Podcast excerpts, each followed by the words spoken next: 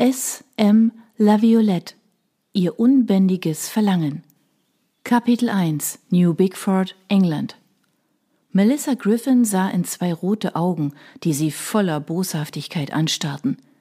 Ihr Atem stockte, aber ihr Herz machte die Meuterei ihrer Lungen wieder wett, denn ihr Pulsschlag dröhnte wie Donner in ihren Ohren, lauter als jeder hastige Atemzug. Sie machte einen winzigen Schritt nach hinten, doch ihr Peiniger kam unerbittlich näher. Sie versuchte es mit einem Schritt zur Seite, aber auch dorthin folgte er ihr. Was willst du von mir? presste sie zwischen ihren Zähnen hervor. Die Bestie erwiderte nichts, sondern kam noch näher.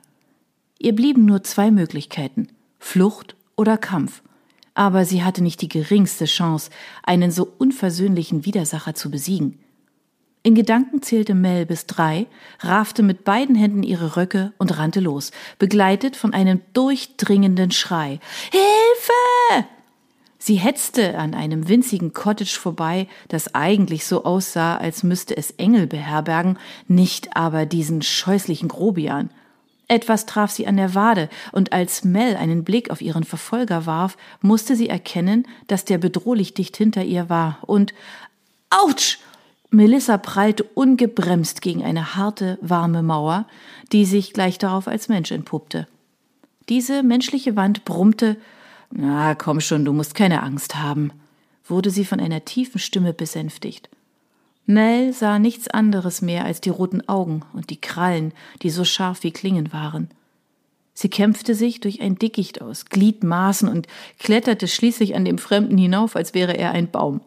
Starke Arme legten sich um sie, hoben sie hoch und setzten sie dann hinter dem Mann auf dem Boden ab. Sein Körper diente als Schild, als ziemlich massiver Schild zwischen Melissa und diesem Teufel. Hector! Die tiefe Stimme ihres Besitzers hatte einen befehlsgleichen Tonfall, der Gehorsam einforderte. Als Stille die einzige Antwort war, stellte sich Mel auf die Zehenspitzen und spähte über die breite, in schwarzen Stoff gehüllte Schulter.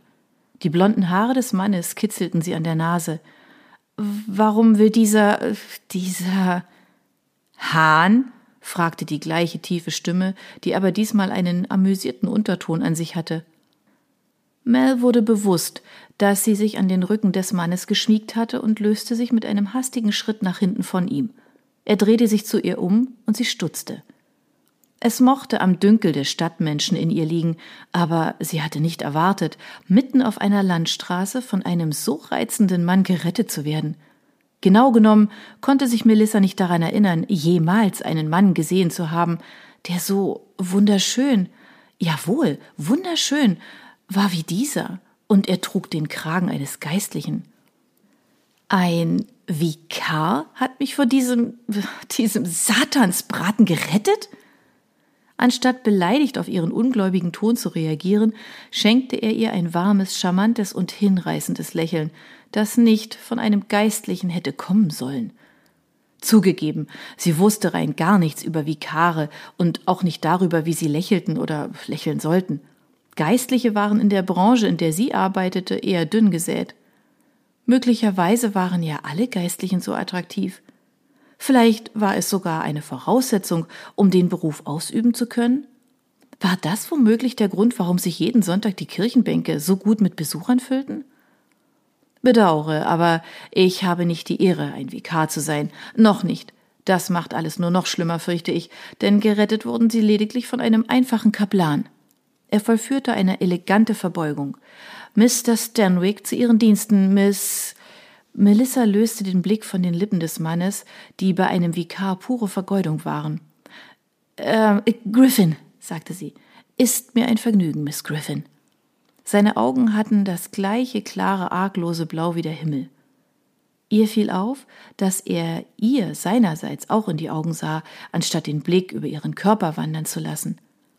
Mels innere Kritikerin, die so lautstark und unerbittlich war wie ein griechischer Chor, machte sie darauf aufmerksam, dass nicht jedermann in Großbritannien den Wunsch hegte, ihr zu Füßen zu liegen, auch wenn es seit ihrem 14. Geburtstag tatsächlich danach ausgesehen hatte. In New Bigford kenne ich jeden, also müssen Sie hier zu Besuch sein, Miss Griffin. Ja, ich, ich bin aufs Land gekommen, um zu genesen. Er zog die Augenbrauen zusammen, seine Miene strahlte prompt tiefes Mitgefühl aus. Oh, es tut mir leid, dass Sie krank gewesen sind. Es war nicht einfach dahingesagt. Er klang tatsächlich, als täte es ihm leid. Mr. Stanwick, huhu!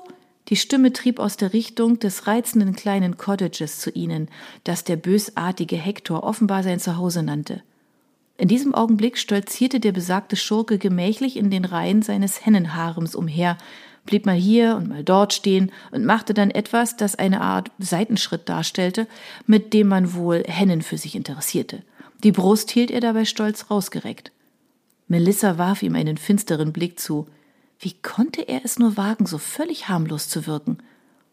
Der Kaplan begrüßte eine Frau, die sich ihnen näherte. Hallo, Miss Philpott. Wie geht es Ihnen heute Nachmittag?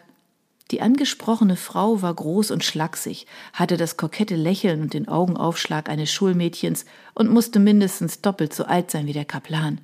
Oh, Mr. Stanwick, Gloria wird ja so erleichtert sein, dass Sie hier sind. Ihre grünen Glubschaugen richteten sich auf Melissa. Im nächsten Moment kniff sie sie zusammen, was ihre Augenbrauen wie zwei nach unten sausende Fallbeile erscheinen ließ. Und ach, Sie haben auch noch jemanden mitgebracht. Ihre Schwester? In dieser Frage schwang so viel Hoffnung mit, dass Melissa sich auf die Lippe beißen musste, um nicht laut zu lachen. Der Kaplan kniff seine viel zu bezaubernden Lippen zu einem sanften Lächeln zusammen, dem das Funkeln in seinen Augen widersprach. Ich bedauere, aber meine Eltern sahen sich außerstande, mich mit Schwestern zu segnen, Ma'am. Ich kann nur Brüder vorweisen. Wenn Miss Philpott eines war, dann anpassungsfähig.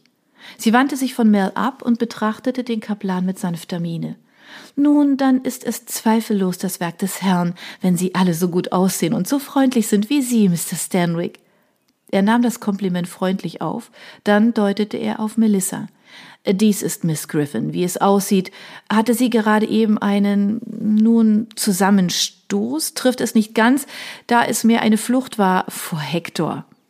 Mel quittierte seine Wortwahl mit einem bösen Blick und wurde dafür mit einem weiteren atemberaubenden Lächeln belohnt. Miss Philpott machte dem bösartigen Tier eine drohende Geste mit dem Zeigefinger. Oh, Hector, bist du wieder übereifrig gewesen? Sie sprach mit dem Hahn in einem nachsichtigen, leicht gurrenden Tonfall, der Hektor zu einem seiner gleitenden Seitenschritte veranlasste. Miss Philpott kicherte anerkennend, als sie das Manöver sah. Wie es schien, konnte der Hahn mit seinem fragwürdigen Charme nicht nur seine Hennen um den Finger wickeln. Vielleicht war Hektor ja schlauer, als er aussah. Miss Philpott wandte sich wieder Mel zu. Ich muss mich für Hektors Übereifer entschuldigen, Miss äh, Griffin. Das Liebevolle in ihren Augen, ein Überbleibsel dessen, was Hektor mit seinem Charme bewirkt hatte, verlor sich und wich einem beflissenen Glanz, der jeden spanischen Inquisitor mit Stolz erfüllt hätte. Besuchen Sie nur unser Dorf auf dem Weg nach irgendwo anders? Sie war nicht die einzige, die interessiert auf die Antwort wartete. Die himmelblauen Augen des Kaplans waren ebenfalls auf sie gerichtet. Etwas an seinem klaren Blick ließ Mel schüchtern und nervös werden. Ein Gefühl, wie sie es zuletzt erlebt hatte, als sie noch ein kleines Mädchen gewesen war und an Straßenecken Orangen verkauft hatte. Sie wischte über ihren Rock, als hätte Hektor sie mit verfaultem Obst und Gemüse bombardiert, nicht bloß mit seinem Körper. Der war, wie ihr ein genauer Blick auf den Hahn zeigte, zugegebenermaßen sehr dürr. Ich bin in einem Haus dort hinten untergebracht, sagte sie und gestikulierte mit der Hand, die nicht ihren Pompadour umklammert hielt. Dann aber fiel ihr auf, dass sie in Richtung Ozean gezeigt hatte.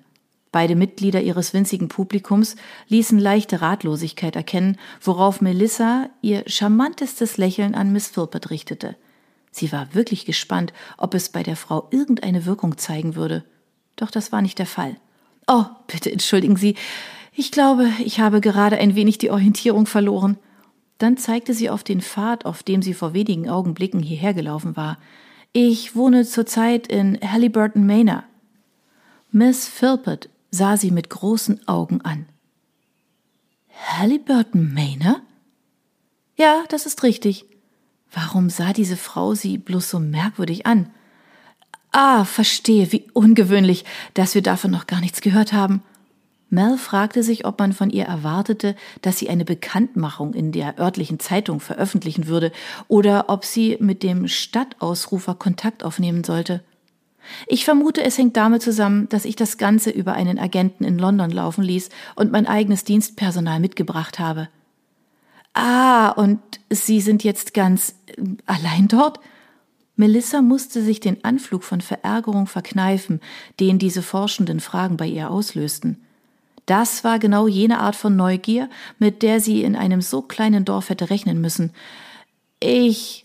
Mr. Stanwick? Ertönte in diesem Moment eine Stimme, die aus Richtung des Cottages kam.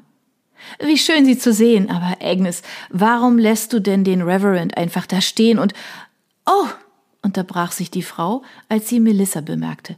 Das tut mir leid, ich habe sie da gar nicht gesehen. Gloria, das ist die neue Bewohnerin in Halliburton Manor, Miss Griffin. Miss Griffin, meine Schwester Miss Gloria Philpott. Mel hätte auch ohne Erklärung gewusst, dass diese Frau Miss Philpotts Schwester war. Schließlich sahen sie sich so ähnlich wie ein Ei dem anderen. Halliburton Manor? Miss Gloria schaute sehr interessiert in Melissas Richtung.